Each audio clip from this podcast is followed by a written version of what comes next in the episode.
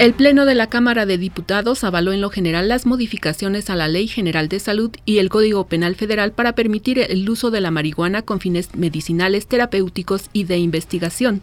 De acuerdo con datos del Sistema Nacional de Seguridad Pública, el Estado de México es la entidad donde más secuestros se reportaron, seguido de Veracruz y la Ciudad de México.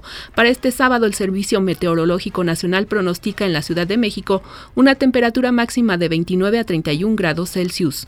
Mandatarios europeos aprobaron este sábado las directrices que regirán las negociaciones con Gran Bretaña para su salida de la Unión Europea, le informó Alicia Hernández.